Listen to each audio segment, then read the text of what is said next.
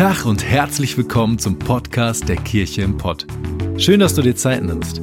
Wir hoffen, dass du die folgende Predigt echt genießen kannst und sie dich persönlich weiterbringt. Wir wünschen dir eine ermutigende und inspirierende Zeit. Viel Spaß.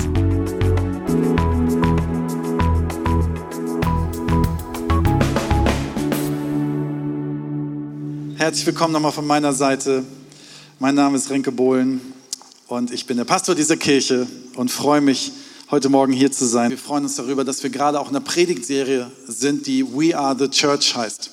Wir haben letzte Woche angefangen, darüber zu predigen, was Kirche bedeutet, ähm, wofür Kirche da ist und werden heute weiter darüber reden. Aber ähm, ganz kurz noch vorher, wir sind gerade in den 21 Tagen des Gebets und Bibellesens. Das heißt, jeder, der da mitmachen möchte, kann draußen an der Info so ein Heft mitkriegen. Wir haben letzte Woche die schon verteilt, wo wir jeden Tag die Apostelgeschichte lesen und ähm, das einfach zusammen machen, da wo wir sind zu Hause und jeden Mittag um 12 Uhr über Instagram Live online gehen, eine Minute in Gedanken sagen und eine Minute zusammen beten über dieses Tool und dadurch zusammen verbunden sind. Und ich mag das richtig gerne, weil Gebet bewirkt ganz, ganz viel und indem wir zusammen beten. Wir haben dieses Thema We are the Church. Wir sind Kirche und ich bin absolut begeistert von Kirche. Ich bin in Kirche groß geworden und ich mag Kirche. Ich mag den Ort, wo Menschen zusammenkommen und Familie sind. Ich habe letzte Woche das mal hier so aufgemalt, was eigentlich weder das, was ich male, eine Kunst ist, noch das, was ich äh, damit sagen möchte, eine Kunst ist, weil es vielleicht für die meisten klar ist, aber es ist wichtig nochmal zu klären. Was bedeutet Kirche? Viele haben, wenn sie an Kirche denken, vielleicht eine, ein Gebäude vor Augen. So denken, ja, das ist halt ein Gebäude, ne? Oder manche denken, Kirche ist irgendein Gremium, was sich irgendwo trifft und irgendwelche Entscheidungen fällt. Das ist ja immer so das Beste, wenn Menschen zu mir kommen und sagen, die Kirche müsste mal. Wer ist denn die Kirche? Ich bin's nicht, du bist es nicht, wir sind's nur zusammen. Wir alle zusammen müssten mal. Ne?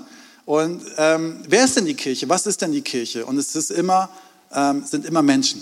Es sind immer Menschen. Und deswegen ist es mir wichtig, das mal aufzumalen, um sich das vor Augen zu malen. Ich kann leider nur Strichmännchen. Und ähm, was ist Kirche? Kirche ist ein Ort, wo Menschen zusammengefasst sind zu einer Gemeinschaft. Wir haben letzte Woche die Apostelgeschichte gelesen, Apostelgeschichte 2, wo so richtig schön zusammengefasst ist, was die ersten Christen erlebt haben. Das ist immer so das romantische Bild, was Christen am Anfang zusammen erlebt haben, aber unfassbar stark und unfassbar viel steckt da drin, wovon wir lernen wollen. Da steht zum Beispiel drin, dass die ersten Christen ein Glauben hatten, ein Glauben an Jesus Christus, ein Glauben an einen Gott. So, das, das ist das, was sie zusammenhält, ein Glaube. Ne? Dann steht da drin, dass der Heilige Geist, sehr deutlich, der Heilige Geist die Gemeinschaft zusammengerufen hat. Er ist wie das Band um diese Gemeinschaft herum.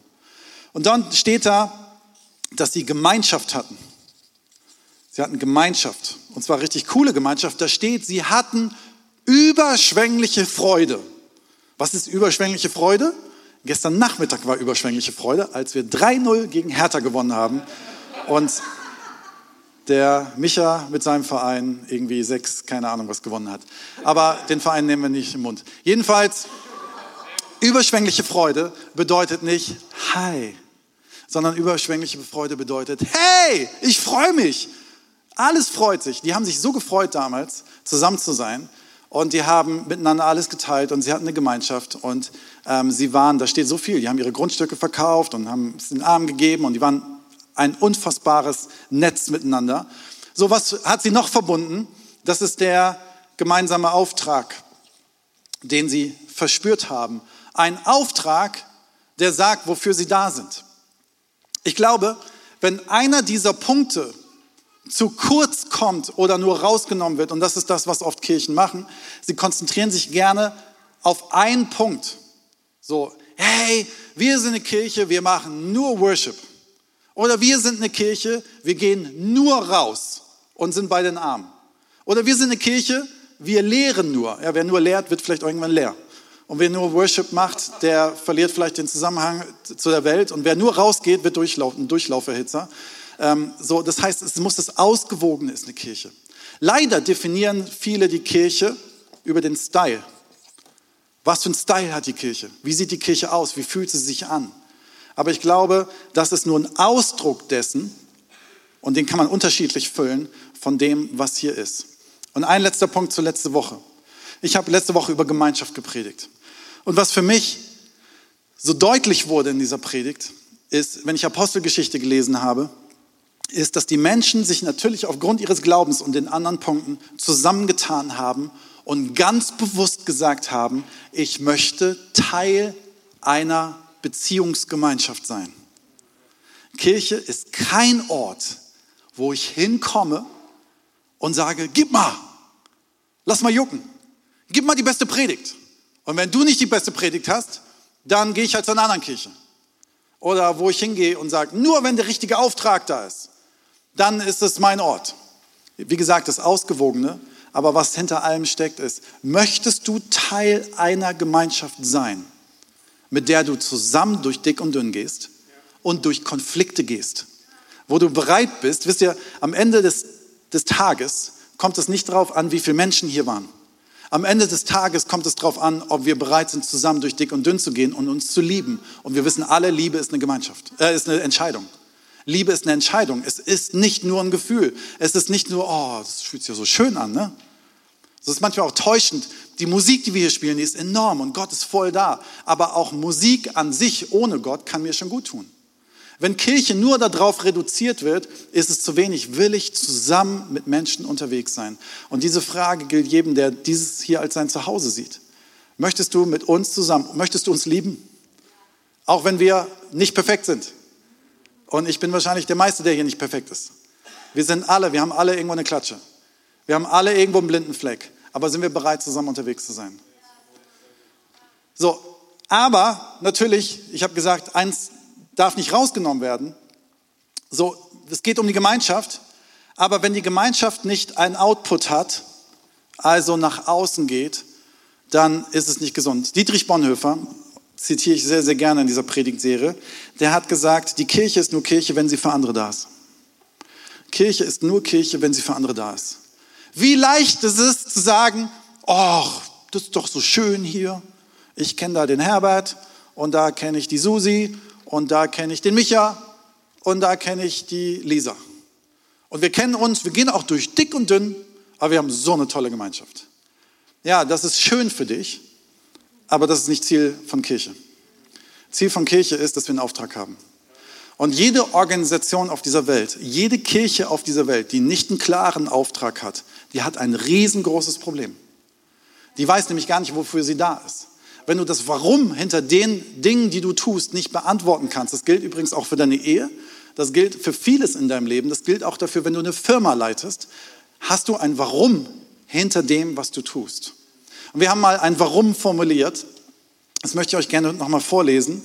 Unser Auftrag, wir bauen eine starke und leidenschaftliche Kirche, damit Menschen Jesus kennenlernen. Ganz simpel und ganz einfach. Wir bauen zusammen etwas, also wir sitzen nicht auf dem Sofa und konsumieren, sondern wir bauen etwas zusammen. Wir wollen etwas Starkes bauen, nach unserer Kraft. Gott gibt immer mehr dazu, aber nach unserer Kraft wollen wir etwas Starkes bauen. Wir wollen, dass es leidenschaftlich ist. Wie ätzend ist es, wenn Dinge nicht leidenschaftlich sind? Da habe ich doch keinen Bock drauf. Ich habe auch keinen Bock, irgendeine Arbeit zu machen, die nicht leidenschaftlich ist. Ich möchte Leidenschaft in meinem Leben haben. Und wir wollen eine leidenschaftliche Kirche bauen, weil wir glauben, wo Leidenschaft ist, da ist Herz. Da sind Menschen gerne da. Und jetzt gibt es ein Damit. Menschen Jesus kennenlernen. Ganz simpel. Sarah und ich hatten eine ganz klare Berufung gespürt, als wir vom Bodensee hier hochgezogen sind und wussten, wir verlassen einen wunderschönen Ort und ziehen an die Autobahn. Wir wussten, es gibt ein Warum. Hätte es dieses Warum nicht gegeben, wären wir nicht hierher gezogen, wobei das Ruhrgebiet sehr schön ist. Ähm, wir sind hierher gezogen mit einem Warum, weil wir gemerkt haben, wir haben auf dem Herzen, dass mehr Menschen Jesus kennenlernen.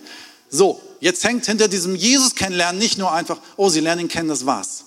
Ich glaube, wer Jesus kennenlernt, sollte im Glauben wachsen, wird in seiner Persönlichkeit weiterkommen, wird in seiner Jüngerschaft weiterkommen, wird seine Berufung erfahren. Da steckt so viel dahinter. Aber wir wollen nichts unversucht lassen, als Kirche im Pott, davon zu erzählen, wie toll Jesus ist. Und wenn du dich fragst, wo du hier gelandet bist, wenn du dich fragst, ob das dein Zuhause ist, ist die Frage, ob du das unterstützen kannst, ob das, du das zu deinem Auftrag machen kannst. Und wir wollen gerne mit dir zusammen diesen Auftrag leben. Ähm, genau, die erste Kirche, hatte einen klaren Auftrag. Die erste Kirche hatte einen klaren Auftrag davon bekommen, dass sie als Gemeinschaft zusammen sind und von Jesus Christus predigen. Sie hatten einen Auftrag, dass sie die, die, der Not, in, wo sie Not sehen, etwas tun. Wo, dass sie etwas Gutes tun. Und das ist auch das, wenn wir sagen, wir wollen Menschen zu Jesus führen, ist das unsere Grundlage, dass wir etwas Gutes tun wollen. Und wir sind da noch ganz am Anfang. Und wir sind da noch auf der Suche und wir sind noch am, am Schauen, wo wir überall was Gutes tun können. Denn ich glaube, Gott hat da noch eine Menge mit uns vor. Ich glaube, das Ruhrgebiet schreit noch danach, dass wir viel mehr Gutes tun. So, und die ersten Christen waren Missionare. Wie? Was ist denn das für ein altes Wort? Missionare. Wie Missionare? Missionare, das ist doch so ein bisschen radikal, oder? Das ist so ein bisschen krass, ne? Ja, das muss ich dir jetzt mal ganz kurz erklären. Wenn du glaubst, Mission ist etwas Krasses oder Radikales, dann weiß ich nicht, ob du Tupperware kennst. Jeder, der Tupperware vertreibt, also dieses Plastik da, ist ein Missionar. Weißt du warum? Weil er überzeugt ist von dem, was er vertreibt. Wenn du einen Kaninchenzüchterverein hast, dann bist du wahrscheinlich, ich hoffe, weil sonst macht es für mich keinen großen Sinn, bist du überzeugt von diesem Kaninchenzüchterverein und erzählst es auch gern allen Menschen. Ich frage mich, wer uns Christen ins Hirn geschissen hat und gesagt hat, dass Mission etwas Radikales und Falsches wäre. Manchmal ist es so, dass wir davor Angst haben, als Missionare dargestellt zu werden. Aber ganz ehrlich, wenn wir überzeugt davon sind, dass es einen Gott gibt, wenn wir davon überzeugt sind, dass es einen Jesus Christus gibt, der Gottes Sohn ist, der für uns am Kreuz gestorben und wieder auferstanden ist und mein Leben gerettet hat, dann sollte ich begeistert davon sein und sollte davon erzählen. Warum sollten das nicht andere Menschen mitbekommen? Weißt du, nimm nicht das Wort krass, sondern nimm das Wort konsequent. Wir sind konsequent, dass wir das, was wir glauben und leben, davon auch erzählen. Das ist völlig normal. Stell dir vor, du hast eine Medizin bekommen, wo alle Krankheiten in dieser Welt mit gestillt werden oder geheilt werden und du würdest diese Medizin in der Tasche halten und denken so, oh, nachher denken Leute, ich wäre ein Missionar. Was für ein Quatsch. Du würdest alles tun, damit diese Medizin verbreitet wird und damit es vielen Menschen gut geht. Und wir glauben, dass Jesus Christus auferstanden ist, weil er mit Menschen eine Beziehung haben möchte, die eine Ewigkeitswert hat. Wenn wir davon überzeugt sind, warum reden wir nicht davon? Und ich muss ganz ehrlich sagen, mir fällt es auch nicht so leicht. Aber wir sollten uns mal Frage stellen, wovor haben wir denn Angst? Weil Angst ist oft so ein Hindernis. Ja, was denken die? Denken die, der ist, der, der ist Pastor, das habe ich mal gehört. Damit verdient er wahrscheinlich auch irgendwie Geld. Aber wie, jetzt erzählt er von Jesus? Was ist denn das für ein komischer? Ja, meine Güte, dann sollen sie doch denken, ich bin komisch, aber ich erzähle von dem, wo ich glaube, dass es gut ist und dass andere Menschen es hören sollen. Warum halte ich davon zurück? Wofür haben wir Angst? Ich glaube, dass in der Apostelgeschichte sie sehr mutig waren. In der Apostelgeschichte ganz am Anfang Apostelgeschichte 1 und 2 erleben wir, dass die ersten Christen etwas erleben, was Jesus vorher gesagt hat, dass der Geist Gottes auf sie kommen wird. Also die Kraft Gottes kam auf sie und hat in ihnen eine Kraft bewirkt und hat die Gemeinschaft, die Kirche dadurch sozusagen gegründet. So, das ist in Apostelgeschichte 1 und 2. Dann entstehen genau diese schönen Bibelstellen, diese romantischen, die waren alle ein Herz und eine Seele, die haben ihre Grundstücke verkauft, die haben alles gegeben, die haben in der Not geholfen und so weiter. Dann kommt aber Apostelgeschichte 3 und 4. Die deutsche Kirche wäre Apostelgeschichte 3 zu Ende gewesen. Weil da ging es nämlich auf einmal darum, dass es nicht mehr gemütlich war. Es war die folgende Situation, dass Petrus und ein paar andere, die haben ihren Glauben gelebt. Sie sind an den Tempel gekommen, dort saß ein Gelähmter. Der hat davon geredet, dass er gelähmt ist und Hilfe braucht und hat gefragt nach Geld. Und dann hat Petrus zu ihm gesagt, Geld habe ich nicht, aber ich habe Jesus und hat für ihn gebetet und er wurde geheilt. So, das heißt, er ist nach draußen gegangen am Tempel und hat das gelebt, was er getan hat. So, jetzt kommt das, wo ich glaube ich nicht weiß, wie ich reagiert hätte. Danach stellte er sich vor Menschen und hat über Jesus gepredigt.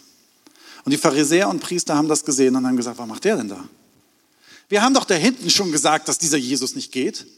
Wir haben doch da hinten schon dafür gesorgt, dass es diesen Jesus nicht mehr gibt. Was machen die denn da eigentlich, diese Jesus Freaks? Jetzt heilen die auch noch vom Tempel Menschen und haben sie festgenommen. So, ich weiß nicht, ob du weißt, was festnehmen heißt. Vielleicht sitzt hier jemand, der das vielleicht schon erlebt hat. Aber festnehmen heißt, deine Freiheit wird beraubt. Das heißt, du wirst eventuell vielleicht sogar bestraft irgendwann mal. Das heißt, sie wurden für ihren Glauben festgenommen, den sie gelebt haben. Und sie waren sehr selbstbewusst. Und sie sind dann wieder freigekommen und sie haben gesagt bekommen, macht das nie wieder, redet nie wieder von diesem Jesus. Was machen sie? Sie gehen raus, gehen in den Tempel und reden sofort weiter von Jesus. Sie sind sehr mutig.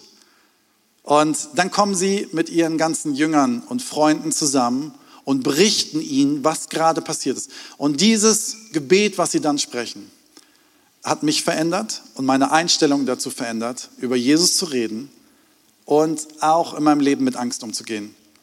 Apostelgeschichte 24 und 29 bis 31. Die Reaktion der Versammelten auf das, was sie hörten, war, dass sich alle gemeinsam und einmütig an Gott wandten. Mit lauter Stimme beteten sie.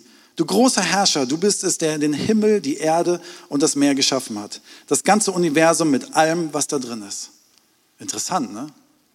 Hier ist eine Bedrohung.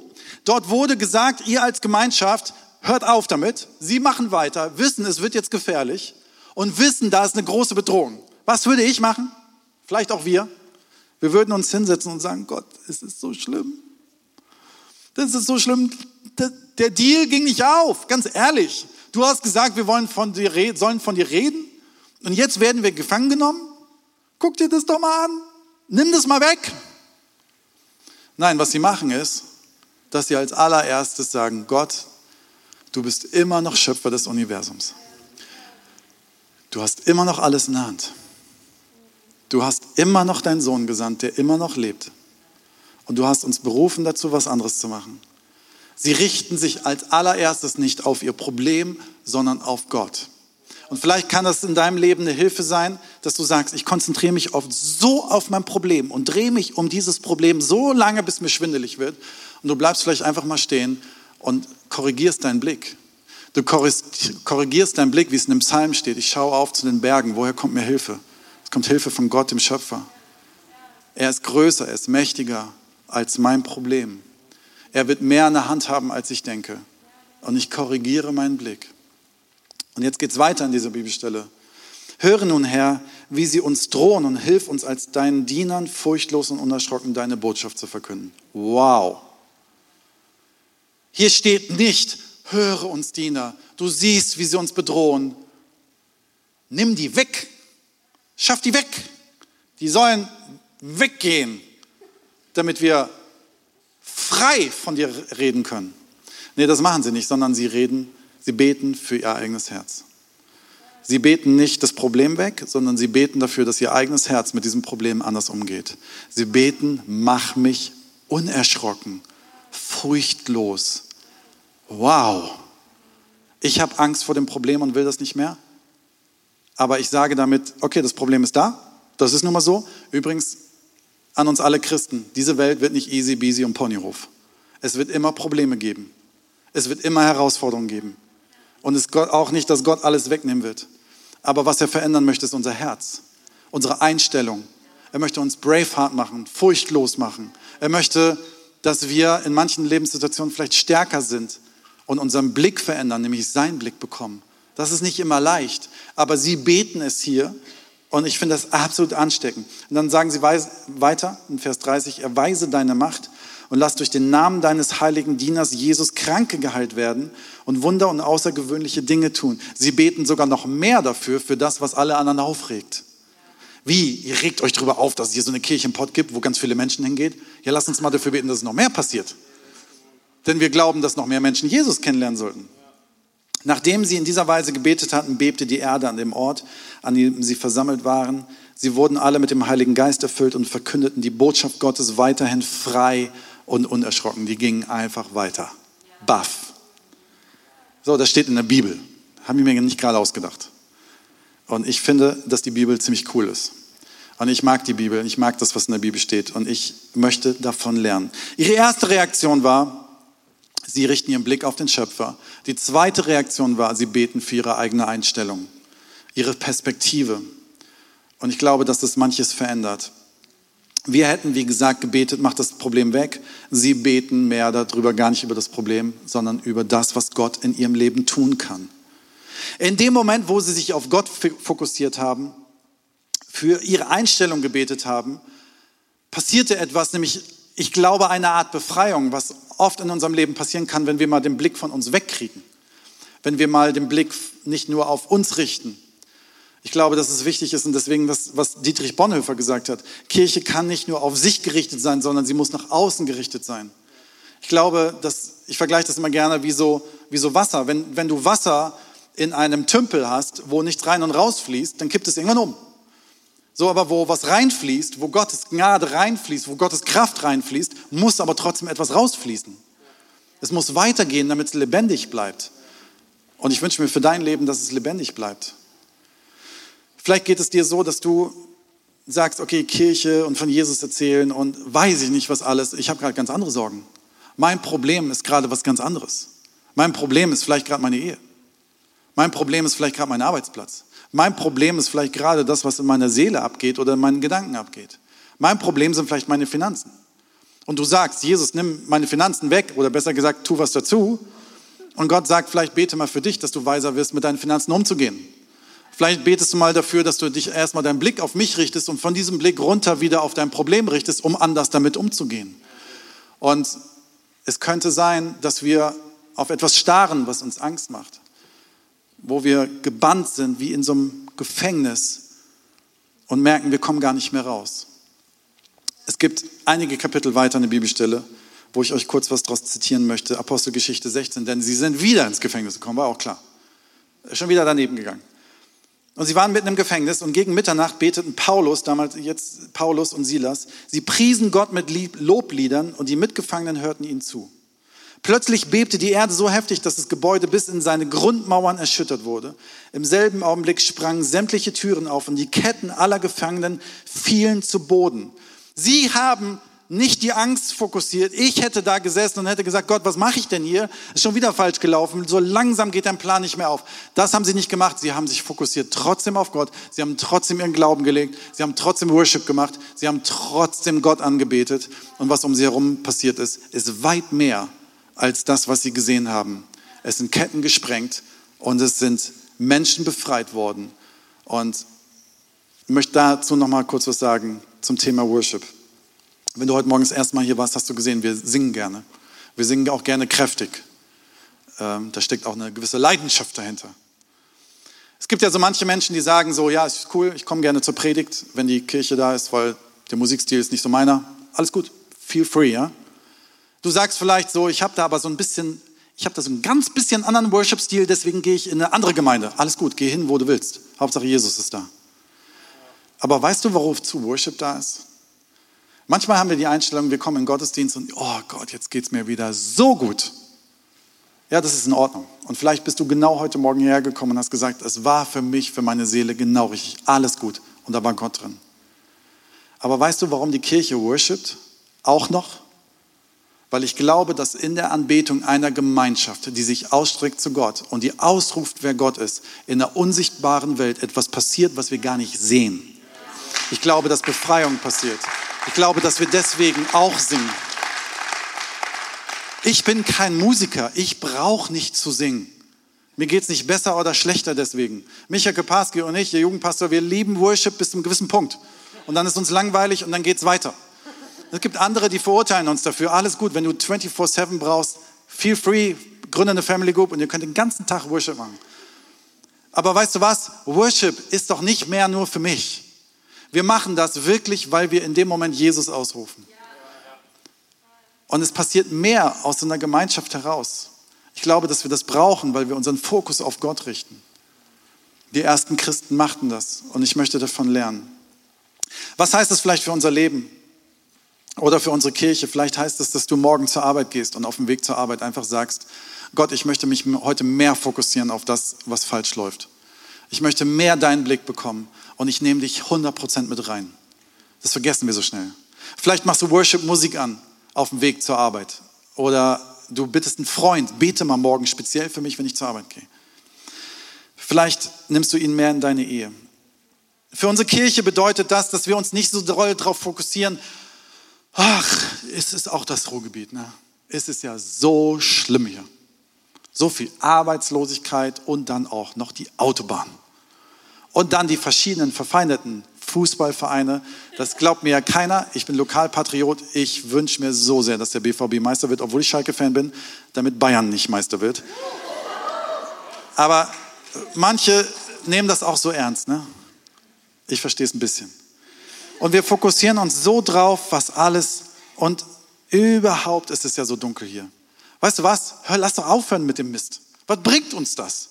Wenn wir Kirche bauen, lass uns doch darauf fokussieren. Guck mal Gott, die letzten sechs Jahre haben wir erlebt, dass Menschen Jesus kennengelernt haben. Die letzten Jahre haben wir tatsächlich erlebt, dass Krebs geheilt wurde. Die letzten Jahre haben wir gesehen, dass Menschen sich taufen lassen. Die letzten Jahre haben wir gesehen, dass Ehen repariert wurden, dass Menschen befreit wurden von was auch immer. Lass uns doch einfach den Weg weitermachen, unseren Blick auf Gott richten und sagen, Gott, du bist weiter Schöpfer des Universums und des Ruhegebiets. Das muss man nicht trennen, das weiß ich. Und du bist mein Schöpfer.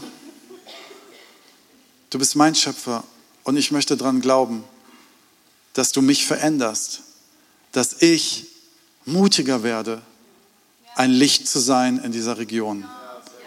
Denn wenn ich mich auf die Dunkelheit konzentriere, kann ich kein Licht sein. Ich kann nur Licht sein, wenn ich mich aufs Licht konzentriere. Und ich möchte eine Fackel weitergeben, ich möchte ein Licht weitergeben. Ich möchte gerne dazu beitragen, dass Menschen irgendwann sagen, ich habe meinen Schöpfer kennengelernt und ich habe Frieden mit ihm geschlossen. Wir haben das erlebt. Ich kann von denen erzählen, weil sie gerade in Gelsenkirchen sitzen und nicht zuhören. Nein, ich hätte auch sonst von ihnen erzählt. Wir haben eine Familie im Kindergarten gehabt, denen wir davon erzählt haben, dass wir hier einen Weihnachtsgottesdienst machen vor ein paar Jahren. Und sie haben die Einladung gesehen, konnten an Weihnachten nicht, sind dann oh, wahrscheinlich kommen, damit die ruhig sind, gehen wir auch mal in den Gottesdienst, sind dann im Januar gekommen. Die sind jetzt seit drei Jahren hier in der Kirche, haben sich taufen lassen und haben unfassbar viele Menschen hierher gebracht, die Jesus kennengelernt haben. Weißt du, du hast manchmal, weißt du gar nicht, was für eine Auswirkung dein Licht hat. Du denkst vielleicht so, oh, was sagen die, wenn ich denen jetzt irgendwie erzähle, da ist ein Jesus. Aber wer weiß, was passiert, wenn du das denen erzählst? Wer weiß, was für eine Freiheit, was für Ketten gesprengt werden in Familien oder in Gesellschaften oder in sonst irgendwo, weil da, wo Jesus ist, passiert Gutes. Da bin ich 100% von überzeugt. Ich habe noch zwei Minuten und gebe Gas. Die Grundlage für alles ist aber was, was total wichtig ist. Wie schnell wird es zu einer Religion, ich komme in eine Gemeinschaft wie diese hier und denke, ach cool, eine coole Kirche. Ich habe auch Jesus gehört, der ist cool. Der hat irgendwie total gute Sachen gemacht. Ich will von dem lernen. Und jetzt steht da ein Pastor, der sagt, ich soll von dem reden. Und auf einmal sage ich, okay, dann mache ich das. Sonst habe ich ein schlechtes Gewissen. Anscheinend muss man das. Da gibt es auch so Bibelstellen, die sagen, hey, geht raus, macht Menschen zu Jüngern, tauft sie, erzählt davon. Weißt du, das ist keine Religion. Das ist keine Gesetzesmäßigkeit, sondern es ist ein Herzensanliegen. Mission ist ein Herzensanliegen. Unsere Kirche ist ein Herzensanliegen und keine Religion. Ich möchte ein Beispiel machen. Als meine Tochter Ami geboren wurde in Konstanz, da kannte ich meine Tochter nur im Bauch. Ich kannte sie, aber ich habe sie nicht gesehen. Ich habe nur von ihr gehört. Ich habe ihren Herzschlag gehört und habe jedes Mal geweint, weil ich einfach nah am Wasser gebaut bin und habe von ihr mitbekommen. Als sie aber aus dem Bauch rauskam, habe ich sie kennengelernt. Ich möchte es ein anderes Bild passen. Petrus. Petrus hat mit Jesus, ist mit Jesus mitgelaufen und hat viel von ihm gehört. Er hat ihn sogar richtig gesehen. Er hat gemerkt, er ist ein toller Mensch und Meister und erzählt Gottes Sohn. Ja, du bist Gottes Sohn, garantiert, du bist alles, was du erzählst. Und ist mit ihm mitgelaufen. Und dann bekommt er eine krasse Berufung. Er soll die Kirche bauen. Petrus soll die Kirche bauen. Und dann kommt ein Moment, wo er 100% versagt. Jesus wird gefangen genommen und Petrus als sein bester Buddy wird gefragt, du bist doch einer von denen. Und er sagt, nö. Hat Angst. Und dann wird er wenig später nochmal gefragt, du bist doch einer von denen, oder? Nee. Und drittes Mal sagt er, nee, ich gehöre nicht zu diesem Jesus. Ich kenne ihn noch nicht mal. Er hat Angst und hat versagt. Wie kann es sein, dass er in unserer Bibel ein paar Kapitel später dort steht, das Wort Gottes verkündet, dazu beiträgt, dass Kranke geheilt werden, sich vor Menschen stellt, obwohl er weiß, dass er dafür gefangen genommen wird und absolut fearless Braveheart ist. Wie kann das angehen? Hier gibt es ein Switch in der ganzen Geschichte. Als ich meine Tochter im Bauch kannte, kannte ich meine Tochter im Bauch. Das hat ein bisschen mein Leben verändert, weil meiner Frau manchmal schlecht war und sie nicht mehr alles machen konnte. Als meine Tochter auf die Welt kam, habe ich geheult wie ein Schlosshund. Und in dem Moment, wo sie gesehen hat, hat es nicht nur mein Leben verändert, weil ich nicht mehr ins Kino gehen kann, sondern es hat mein Herz verändert. Es hat mein ganzes Leben auf den Kopf gestellt. Petrus kannte Jesus, aber er wusste nicht, was für eine Kraft er hatte. Wenig später, nachdem er gekreuzigt wurde und wieder auferstanden ist, hat Petrus den Auferstandenen gesehen. Er ist dem Auferstandenen begegnet. Und ich glaube, dass wir uns mehr danach ausstrecken müssen, nicht über Jesus zu wissen, sondern dem Auferstandenen zu begegnen, eine Beziehung mit ihm zu haben. Und ich glaube, wenn wir das aufhören, uns danach auszustrecken, dann wird es auch extrem schwer, von ihm zu erzählen. Ich möchte dir gerne drei Punkte nennen, vielleicht hilft dir das, wo du mit Gottes Hilfe Gott einfach bittest heute etwas zu überwinden auf diesem Weg, fearless zu werden, deine Angst loszuwerden.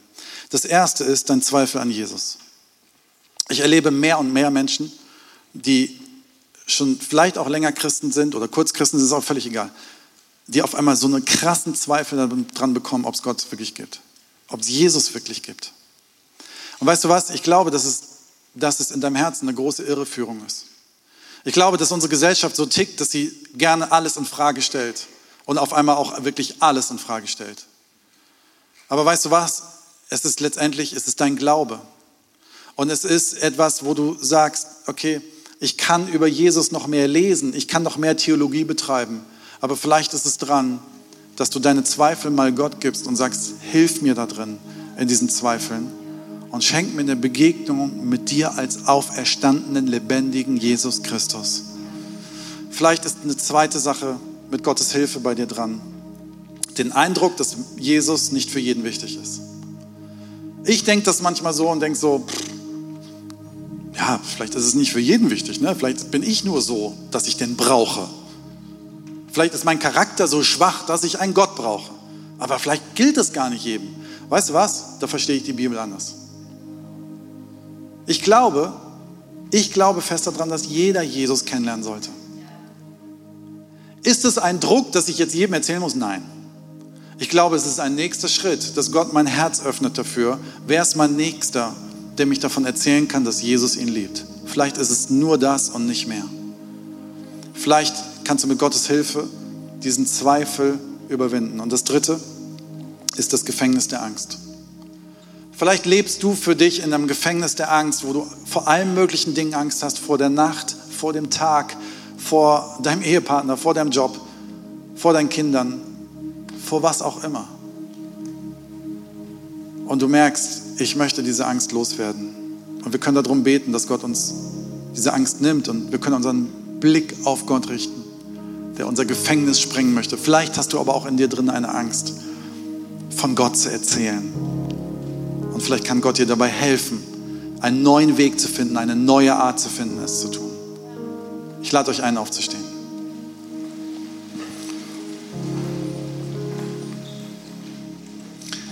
Ich lade euch ein, die Augen zu schließen, damit wir einfach einen Moment für uns haben.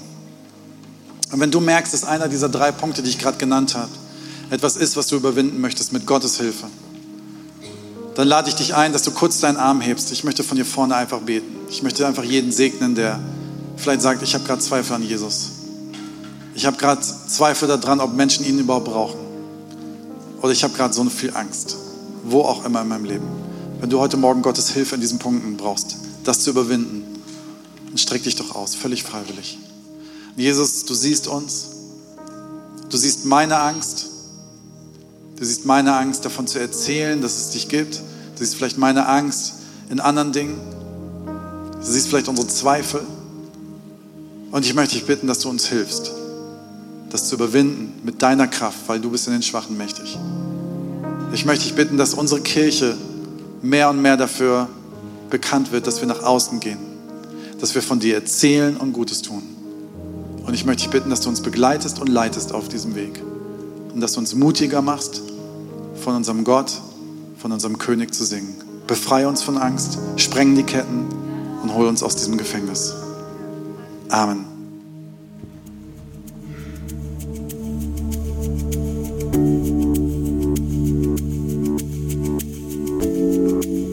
Wir hoffen, dass dir die Predigt weitergeholfen hat. Wenn du Fragen hast, schreib uns einfach an info@kircheimpod.de. Fühl dich auch herzlich eingeladen, uns persönlich kennenzulernen. In unseren Gottesdiensten jeden Sonntag 10 und 12 Uhr in der Gastronomie im Stadtpark in Bochum. Für alle weiteren Infos zum Leben unserer Kirche besuche unsere Website oder folge uns auf Instagram. Wir wünschen dir noch eine geniale Woche. Glück auf!